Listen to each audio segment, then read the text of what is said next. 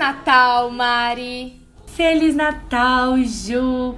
E hoje, com a voz um pouco melhor que ontem, eu posso desejar Feliz Natal para você que tá aí escutando a gente.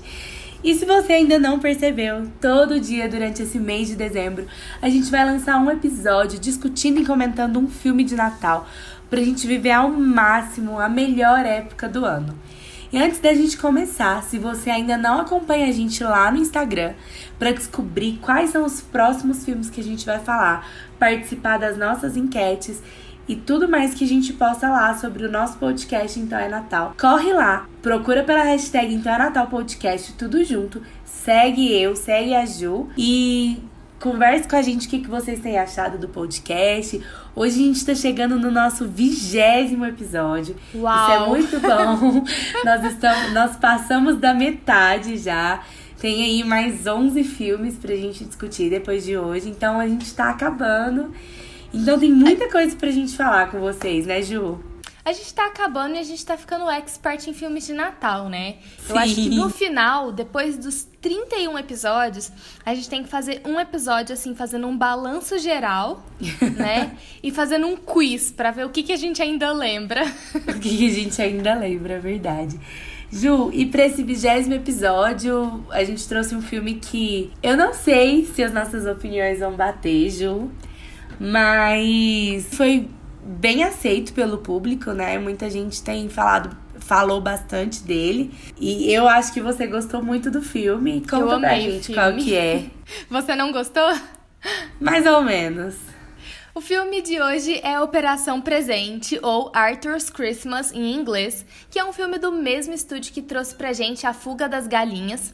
É, esse filme tem uma mensagem muito bonitinha e vai nos mostrar que o Natal também é uma época pra gente discutir e criticar a fragilidade do ego masculino. Mas bom, vamos lá pra sinopse. Né? E essa sinopse ela está completamente baseada na minha opinião, que eu não consultei a Mari antes de escrever, então talvez esteja um pouquinho suspeita. Nesse filme, que pra mim foi uma deliciosa surpresa escondida na nossa lista de filmes, nós conhecemos a história de como que o Polo Norte foi de uma pequena empresa familiar a uma startup de ponta gerida pelo filho mais velho do Papai Noel, o Steve, que foi responsável por revolucionar a entrega dos presentes com um monte de tecnologias. O Arthur, por sua vez, é o filho mais novo e medroso do Papai Noel, porém, por ser muito sentimental e desastrado, ele é aquela pessoa que fica afastada dos processos principais e cuida de responder as cartinhas das crianças. Ele é aquele carinha das relações públicas da empresa que fica tentando corrigir as declarações horríveis que o conselho de acionistas fica dando na mídia. Ai. A consequência disso, no fim das contas, é que o Arthur desenvolve um vínculo muito bonitinho com cada criança que ele responde, o que provoca aí o início da nossa trama, né? Quando um incidente no quartel-general lá do Polo Norte, na, na, na noite de Natal, faz com que uma única criança do mundo fique sem presente. E enquanto, tipo, ninguém parece se importar, o Arthur, o vovô Noel e uma elfa embaladora de presentes, né, chamada Bryony, se submetem às maiores adversidades para correr atrás de garantir que a magia do Natal seja real para cada criança do mundo. Afinal, elas, todas elas, né, importam igualmente. Então, Mari, já que você não gostou muito do filme, Não, o- não, não foi, não foi que eu não gostei muito. Eu achei muito fofinho, muito bonitinho, mas eu vejo vários pontos aí que a gente precisa falar e tratar. Ah, Mas ele é sim, muito claro. fofo, sim, vale a pena, é melhor do que quase todos que a gente assistiu. Ah, eu não acho que ele é ruim, não. Não acho que ele é ruim, não. Mas o quão acho que- clichê você acha esse filme? Ó, inicialmente, eu acho bem legal é, que o filme resolve responder uma pergunta que todo mundo no fundo tem. Que é a pergunta de como que um, um velhinho consegue entregar presente pro mundo inteiro? Assim, é uma coisa que todo mundo e todo filme fala e trata sempre como ah, é a magia do Natal. E aí eu acho que esse filme resolve responder de uma forma mais que seria mais plausível de se acreditar, mesmo pensando na magia, porque elfos, em teoria, não existem, né? Sim. Mas eu acho que. Então, assim, ele é muito inovador nessa questão de querer responder, em um primeiro lugar, essa dúvida, que eu acho que ele gira muito em torno disso. Mas eu acho também que não é tão criativa a forma que eles resolvem responder. Porque se a gente for parar pra pensar, se você fosse inventar uma história e você tivesse que dar uma resposta, eu acho que a primeira coisa que todo mundo pensaria é: ah, os elfos não só fazem os presentes, eles ajudam na entrega. É a forma mais lógica. A gente viu isso, por exemplo, em Crônicas de Natal também. Quando... Mas em Crônicas os elfos não ajudam. No final eles ajudam, é. Ah, não, não mas numa situação, numa Sim, situação extrema. Numa, numa situação extrema. Mas se a gente fosse pensar numa coisa mais racional, a única forma mesmo com toda a magia do mundo, mesmo se fosse. Se a gente estivesse em Hogwarts e eles conseguissem aparatar o, o Papai Noel. Mesmo assim, se a gente for pensar logicamente, a única forma dele conseguir entregar todos os presentes é que ele não entregasse sozinho. Sim, então, e por isso eu defenderia não o trabalho dos elfos, mas uma cooperativa de papais noéis, um de é... cada país. Tô brincando, Mari, desculpa quebrar não, seu raciocínio. Sim, talvez seja uma boa ideia, mas eu falo assim, ó, a forma que eles respondem de que várias pessoas entregam não é uma forma que você fala assim, ah, é a mais criativa. Sei lá, eles podiam ter inventado o que fosse. Talvez isso que você falou, uma cooperativa de Papais Noel. Eu achei muito legal o fato de ser uma linhagem e tudo mais. É que o Papai Noel não é o Papai Noel, não é um ser imortal e santo que não morre nunca ou que não se aposenta nunca. É uma linhagem que vem de, de anos. Mas aí também eu vejo é, toda uma influência, até mesmo bíblica, sabe? Nessa história, em vários pontos do filme, em vários pontos da história do filme. E eu vejo até mesmo uma monarquia. A gente falou tanto de filmes de monarquia, esse é uma animação, mas é como se fosse uma disputa de trono, o filme todo, né? Sim, sim. É uma das coisas que eu achei mais legal nesse filme foi exatamente essa questão dessa disputa desse trono, entre aspas, né? Desse cargo de Papai Noel. E eu acho que eu comprei muito a ideia da. Eu acho que eu comprei muito a ideia que o filme quer trazer de olhar um Natal que foi colocado é, da mesma forma como uma empresa, que foi adequado aos modos capitalistas aqui, aos modos de produção.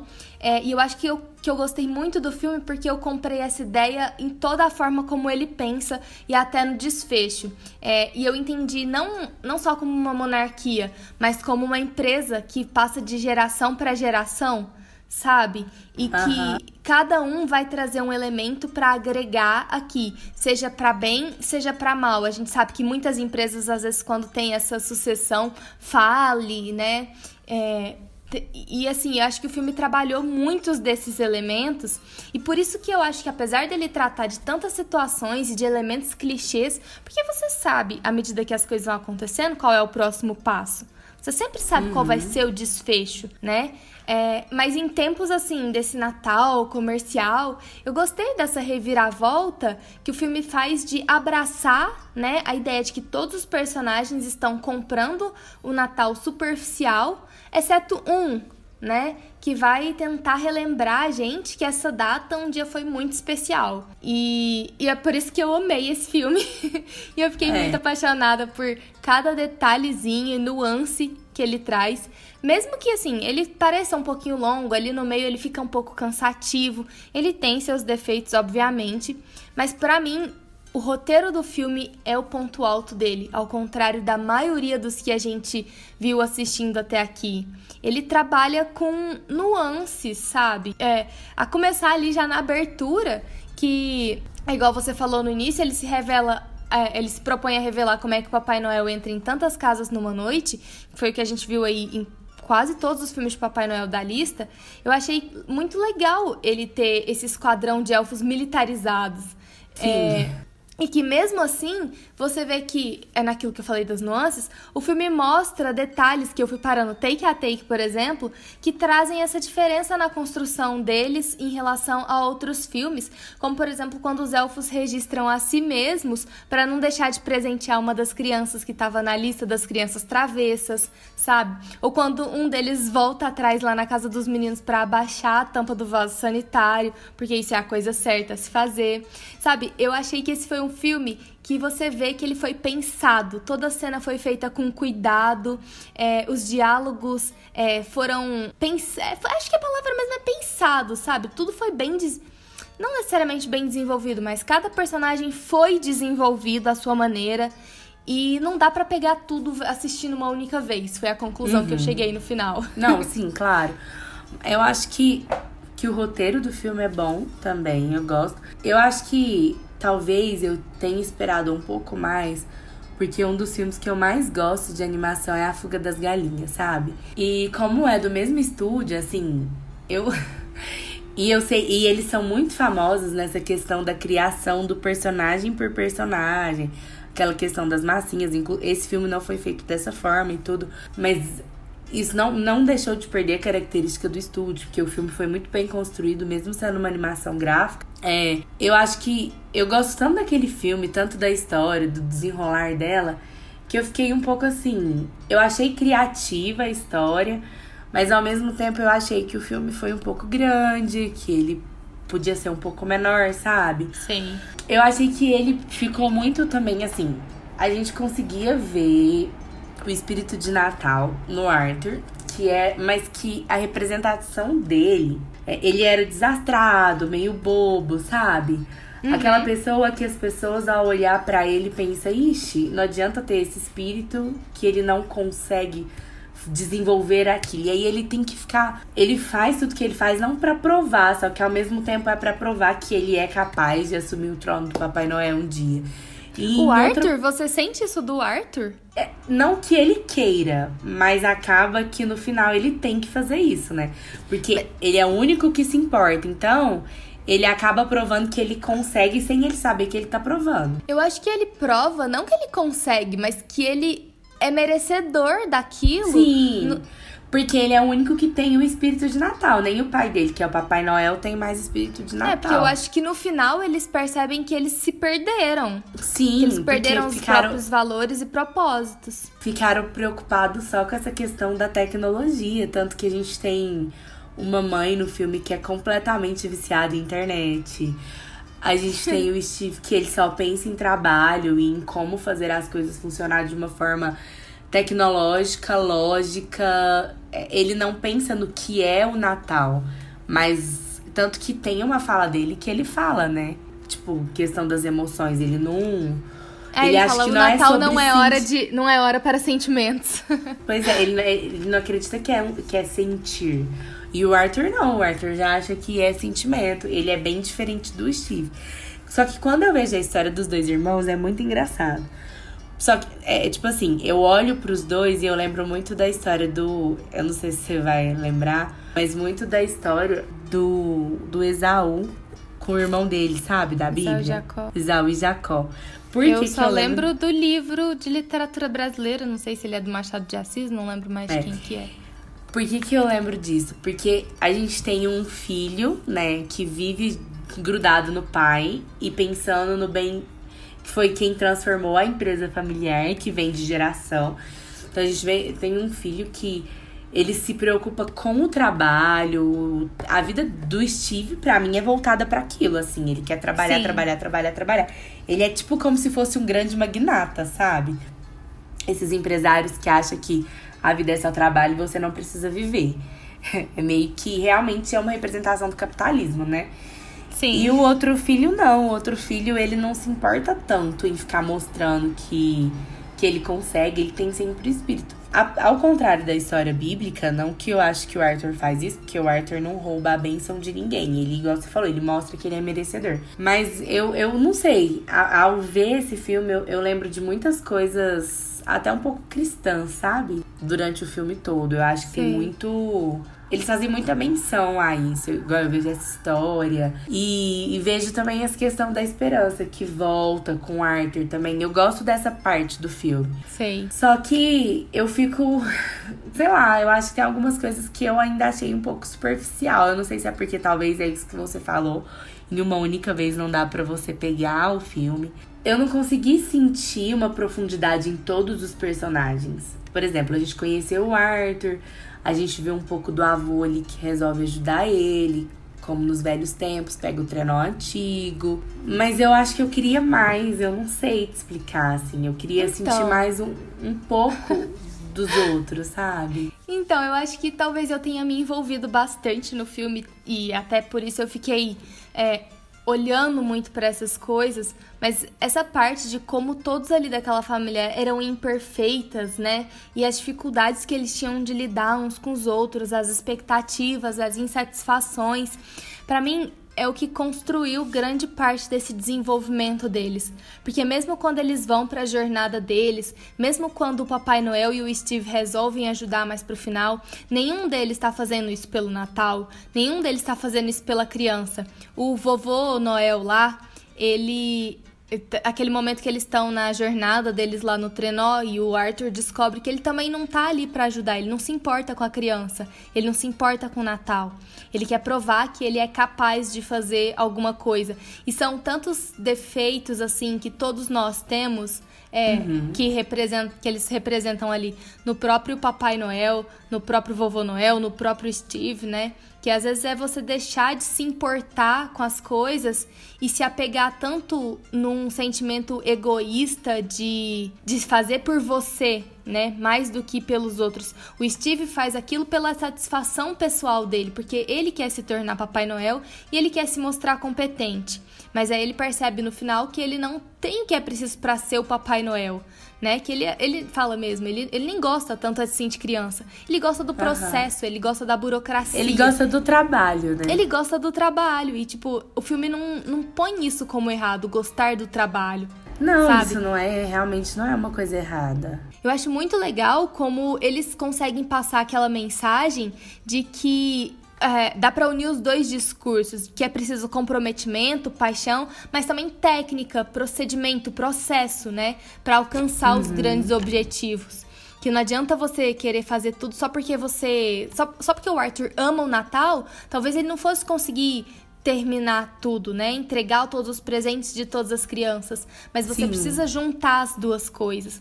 E eu acho bom também a, a questão que ele, ele traz ali do ego do homem, né? Que não sabe o momento de dar um passo para trás, que não sabe o momento de abrir mão das suas vontades, como é o caso do Papai Noel, né? Sim. Que tá precisando se aposentar, já tá passando da hora, tá Mas tá cansado. Não... Mas aí, como dá tudo certo, ah, não, vamos lá mais um próximo ano. Por quê? Porque ele não quer ficar na mesma situação do vovô Noel. Ele que não quer é um ficar fazendo companhia. Né? Isso. E por que, que o vovô Noel é rabugento? Porque ele foi o astro um dia, ele perdeu o pedestal e agora ele tá sendo tratado como quem não tem capacidade de fazer nada, né? E eu acho que todas essas, todos esses dilemas conversam muito com as coisas que a gente lida diariamente dentro de casa, dentro dos nossos universos, assim, de emprego mesmo, de trabalho. Realmente esse filme te tocou muito, hein, Ju? Sim, eu fiquei pensando muito sobre o filme porque eu tava numa vibe vendo todos aqueles filmes da monarquia natalina Netflix, né? Tava faltando uma coisa com significado. E a hora que eu comecei a ver esse filme, tipo, sabe? Então, quando quando se a gente for pensar, tem muito desse filme, né? Sim, eu, na verdade eu acho que esse filme aqui é quase um retalho de vários outros filmes de Natal. Ele me lembra um pouco de Elf, ele me lembra, sabe? Mas o Klaus é depois dele. Eu falo assim, eu acho que Klaus se inspirou bastante nessa história. Ah, tá. É, bom. Eu, eu vejo alguns elementos em comuns também. É. Mas eu não, então... eu não, não parei para pensar assim nas comparações é, se você for pensar, por exemplo, esse exército de elfos, e se for pensar o exército de carteiros, até os treinamentos, sabe? Uhum. Eu, fico, eu imagino é. muito os carteiros junto com os elfos treinando para salvar o Natal. Eu gosto, e eu falei de elfo, porque para mim o, o Arthur e o Bud têm um elemento muito com, comum, né? Que é aquela resiliência de aquela resiliência na própria fé, né? Ele continua é, um independente das também. críticas. Sim, é muita inocência. Mas tem uma, uma ele cena que ele uma fala criança. que ele. Sim, Eu ele que... parece uma criança. Mas tem uma cena que ele fala que ele sabe que ele é ridicularizado. Uhum. Que ele sabe tudo isso. E ainda assim, ele, ele escolhe se assim. manter se manter firme naquilo que ele acredita, né? E, e valorizar aquilo que ele foi ensinado a valorizar que é, que é necessariamente a essência do Natal. E outra uhum. coisa que eu gosto nesse filme é o fato dele ter a tecnologia inserida. Porque se você parar para pensar, metade dos problemas dos filmes de Natal que a gente assistiu seriam é resolvidos se a, se a galera tivesse um celular, sabe? É, e aqui é você vê que e aqui eles usam a tecnologia, ela existe e ainda assim a gente vê que ela não consegue resolver todos os problemas. Não. Porque o maior problema tá na falta de comunicação, tá na falta de você desenvolver relações é, que sejam construtivas e etc. e apesar dela existir, ela não substitui o homem, né? Que eu Sim. acho que um dos maiores medos da atualidade é esse que um dia a tecnologia vai substituir o trabalho humano, como já aconteceu em várias vezes, assim, por exemplo, quando você coloca uma determinada máquina, ao invés de você ter uma mão de obra de 10 pessoas, você precisa de uma só, você tira 9. Mas a gente precisa aprender a lidar com a tecnologia e não a tirar ela da nossa vida, né? Porque ela tá aí, ela vai continuar crescendo. E eu acho que o filme, quando ele traz isso, ele faz a gente enxergar um pouco isso também. E eu, ele realmente. Ah, pode falar. Não, pode falar você. Não, eu ia falar só que, e, que eu, uma coisa que você falou no início, que é essa questão do capitalismo. Eu vejo uma representação gigantesca nesse filme do capitalismo. Porque você vê toda essa questão da empresa, é todo realmente um. É como se fosse mesmo um comércio. Eles fabricam para entregar um produto final e existe um cliente que seriam as crianças. E o que eles precisam em troca não é o dinheiro das crianças, mas é a crença das crianças. Então, por que, que o Arthur, por exemplo, se preocupa tanto quando uma criança não recebe? Porque ele sabe, ele, como ele se preocupa com o espírito do Natal, ele sabe que ela não recebeu, então ela deixa de acreditar que o Papai Noel existe. Ela, de, ela perde esse espírito do Natal. E para ele é muito importante manter. Só que o irmão dele já tem uma cabeça assim nossa, o mundo é tão grande, todo mundo recebeu, menos uma pessoa. Que importância tem? É muitas vezes aquela cabeça do dono de uma empresa. Sim. Eu fiz 50 produtos, 49 deu certo, um deu errado.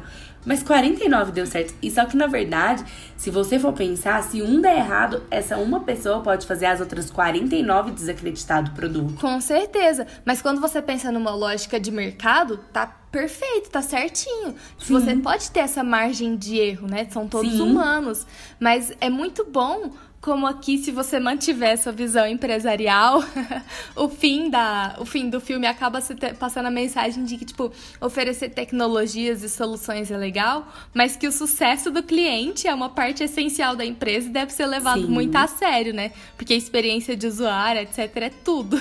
e eu acho que o, o como o filme, esse filme de Natal também é sobre presentes, como a maioria.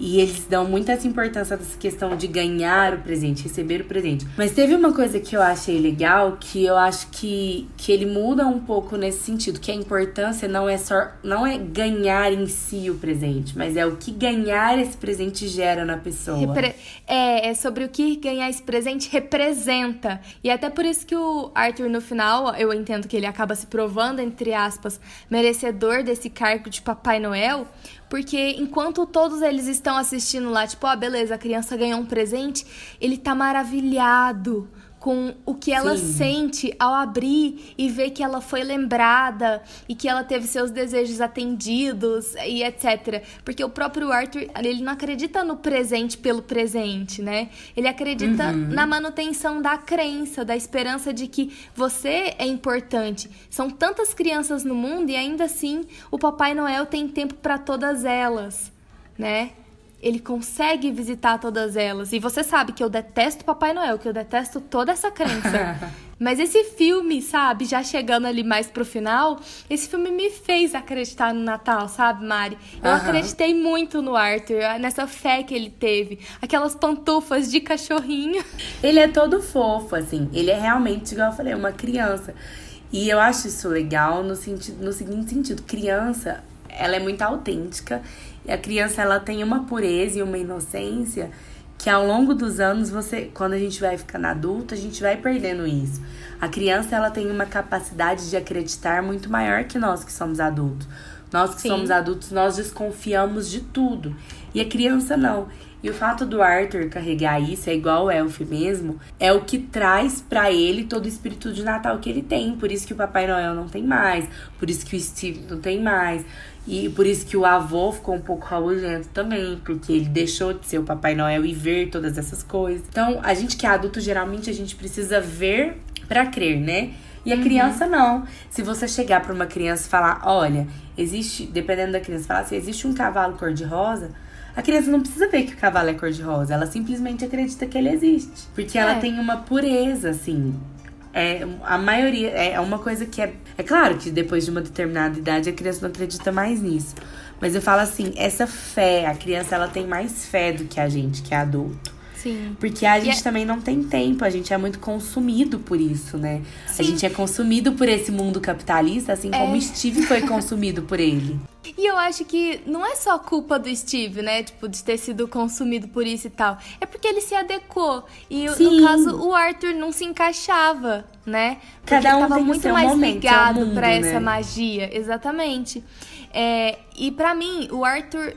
O Arthur, apesar dessa inocência de criança, o que me atrai nele é porque ele é um adulto, sabe? Apesar Aham. de ter essa inocência de criança, ele não é uma criança no filme, né? Não, ele é um E- adulto. Só que me- a única coisa que me incomoda um pouco, não tanto nesse, mas por exemplo, igual em Elf, que a gente conversou na época, né? Que a gente gravou o, o episódio. É que pra ele. Ele consegue ser assim porque ele continua vivendo no Polo Norte. E ele não tem Ah, um, con- lógico. um contato tão específico com o mundo real, sabe? Sim, sem dúvida. Mas o fato dele ser ridicularizado pelo jeito que ele é. Porque imagina se ele vivesse no mundo real, ele seria completamente rid- ridicularizado. Eu acho Mas ali na que- fábrica ele é super ridicularizado também na hora que Sim, ele passa, pelos né? Tipo, elfos, por todos é, os não. elfos, pelo próprio pai, pelo irmão. ninguém confia no potencial dele, né? É, todo mundo acha que ele é Por só causa do aquela pessoa estabanada e, e bobinha e... É tanto que Mari, se, o, tipo, Na hora que ele tá do passando filme, correndo... Na hora que ele tá passando correndo, ele para pra dar Feliz Natal pras vacas, sabe? Tipo, é nisso que eu quero acreditar quando eu quero acreditar em Papai Noel. Eu quero Aham. acreditar numa figura que seja bondosa e amável e se disponha a guardar um momento pra cada um do mundo, sabe? Só que existe uma coisa, é ele tem que se dispor, mas ninguém é amável 100% o tempo todo. Ah, lógico, não. Isso Mas, me tipo, incomoda. Mas é, o Papai Noel pode ser, entendeu? É, mitos são assim, sabe? Ele não então, tem que mas ser eu real, acho, ele não tem que mas ser uma é, pessoa. Mas é isso que eu te falo. O filme ele traz tanta realidade, apesar de ser irreal, que o Papai Noel não precisa ser assim. Sim, Porque até porque ele é os Papai outros Noel. não eram. Ele é Papai Noel o ano todo. Porque ele fabrica as coisas, mas existe um dia, uma única noite onde ele realmente precisa sair e entregar. Só que durante todo esse ano ele precisa se preocupar com todas as crianças do mundo. É muito Sim. cansativo, é muito desgastante. E você ainda tem que ser fofo e feliz e se preocupar com tudo toda hora. E ainda, É uma por exemplo, cobrança des- é, desproporcional, eu também e acho. ainda, por exemplo, pra ele continuar sendo Papai Noel, vai chegar um momento em que ele precisa continuar uma linhagem, né? Sim. Porque se ele não tiver um filho, ou o Steve não tiver um filho que seja, quem vai assumir o próximo lugar? Quem vai ser o ah, próximo bom, isso, assumir o trono? isso é dilema pra é, Operação Presente, o bebê real. É, então, é isso que é o problema. Eu vi muita monarquia. Eu acho que eu tava tão cansada de filme de monarquia. Mas Mari não é uma monarquia, é uma mera sucessão empresarial. Ah, mas é um pouco também, porque a Mas sucessão toda empresa empresarial, é um pouco. se fosse assim, uma sucessão empresarial, seria o Steve, que- porque ó, o Papai Noel nesse filme, ele não é o presidente da empresa. Se você for pensar mesmo, o grande CEO da empresa seria o Steve. Não, Porque o, é Steve, ele- o Steve é o CEO, mas o Steve não é o dono. E os CEOs mudam. Essa semana o CEO da TIM vai assumir a Oi. O ex-CEO da TIM vai assumir a Oi. É sério. Tá, enfim, mas, mas mesmo assim, eu acho que o, o Arthur, ele não assume uma empresa. Não. Ele não. Por- Ele, ele assume o papel o de Papai de Noel. Papai Noel. Exatamente, E ele aí, assumir quando só ele esse assume cargo. esse Papai Noel, quando ele assume esse cargo, eu vejo ele assumindo um cargo de rei. E aí eu comecei a me incomodar bastante, porque eu vi uma Entendi. luta por um trono, entendeu? E aí eu Entendi. começava a lembrar dos filmes anteriores. Mas eu acho que foi só isso um pouco. Você sabe, você sabe por que, que eu não encarei dessa forma? Porque pra Ah. mim, no final, o filme deixa que o Steve vai continuar fazendo o trabalho dele. Sim. Tipo assim, e- que ele vai continuar sendo o eu acho CEO que é do onde- Polo É Norte. onde, é onde que eu acho que eles acertaram. Porque eles conseguiram pegar duas personalidades completamente diferentes pra fazer com que o Natal ele realmente funcione, né? Sim. Só que eu acho, por exemplo, é como se fossem dois Papais Noéis. Um que é Sim. do lado que é quem Do burocrático e outro do é a imagem. burocrático da empresa e outro é a imagem. Só que eu não sei, assim, eu, eu realmente queria ter visto mais sobre outros personagens. Por exemplo, sobre a Elfa, Ah, que é, ajuda ele, que ela é, ela é muito fofinha, então eu acho Ah, que. eu achei bom nos créditos quando aparece que ela que ela que ela virou a chefona, né, de embalagens e que o próximo objetivo dela é embalar a lua. Então, eu, por exemplo, a mãe dele, eu acho que tinha tantas coisas pra se falar. Por exemplo, uma das características dela é que ela era uma ótima cozinheira, né? Mas. E que ela era. Ela é muito viciada em internet. Por, que, por que será que ela é tão viciada em internet, sabe? Tipo, Sim. o marido dela não tem tempo nem pra conversar com ela Não, direito. exatamente. Ele se acha o dono do mundo. Não, e tem dois E- comentários muito sexistas no filme que um deles é. A hora que ele tá fazendo o discurso, ele fala que queria agradecer a, a senhorita Klaus, né? Por fazer, seja lá o que ela estivesse fazendo, que, os que as mulheres fazem enquanto os maridos estão no trabalho. E depois eles falam em algum momento, assim, que se eles puderam ensinar as mulheres a ler, eles também poderiam fazer isso. E eu confesso que, apesar de eu ver esses comentários como sexistas, é, eu, eu talvez esteja tentando achar justificativa aqui, mas enquanto eu via o filme, eu li eles como a gente vendo as falas de personagens que são tratados como modelos pra você não agir daquela forma. Sim. né? O filme eu também acho faz- por causa do final do filme. Exa é, eu acho que, se toda não fosse a o construção final, é. Deles de como personagens desagradáveis em É- é como paralelo com o Steve que representa com o Steve não, com o Arthur que representaria ali o modelo ideal, né? O É, idealismo. até porque a gente tem uma diretora e ela é corretorista do filme que é mulher. Então eu acho Sim. que talvez tenha vindo isso mesmo pra trazer uma crítica numa animação completamente infantil, por exemplo, nos Estados Unidos. Foi uma animação que ela fez sucesso, mas não foi tanto sucesso quanto esperado, porque ela foi considerada infantil demais. Eu não sei se você chegou a ver sobre Sim, isso. eu li. Então, ela foi considerada infantil demais. Então, assim, é legal você pensar que um filme que ele é infantil, ele traz esse tipo de crítica, né? Sim, super. Então, realmente é legal. Eu- mas assim, eu acho que a gente abordou tudo. Não foi que eu não gostei do filme. Só algumas coisinhas que me incomodaram, mas o filme é bom. Eu achei ele bem original, porque ele foge um pouco desse estereótipo de filme de Papai Noel, que é, é sobre entregar presentes, mas ele é sobre entregar um presente com significado, é de uma forma diferente. Não é a explicação pra ele, não tudo é magia do Natal. Ele Sim. tem explicação para as coisas, elas acontecem de uma forma lógica, real, até demais por ser uma animação. E, e traz toda essa questão do acreditar, do como deveria ser o Papai Noel, igual você falou. Como E deveria você, ser você o Papai considera Noel. que esse filme te fez acreditar um pouquinho mais no Natal, Mari? Apesar de, dos meus apontamentos, eu acredito que sim. Inclusive, eu vejo é, essa cena que o Arthur resolve que ele vai entregar o presente dessa única pessoa que ficou sem receber, me lembra uma história que eu gosto muito. Apesar de, de achar que o Natal ele é uma coisa que vai além disso, a gente sabe que é uma data muito cristã, né? Mas me lembra uma história que eu lembro muito, que é quando é uma parábola da Bíblia, que é quando a única de 100 ovelhas uma foge, o pastor deixa as 99 e vai atrás daquela que fugiu, porque ele se importa também com ela, assim como com as outras 99. Sim. E aí eu acho isso muito legal, porque ele também se importa. Apesar de 7 bilhões de pessoas terem recebido, de 7 bilhões de pessoas no mundo, 6 bilhões 999 milhões e e etc., terem recebido, uma não recebeu.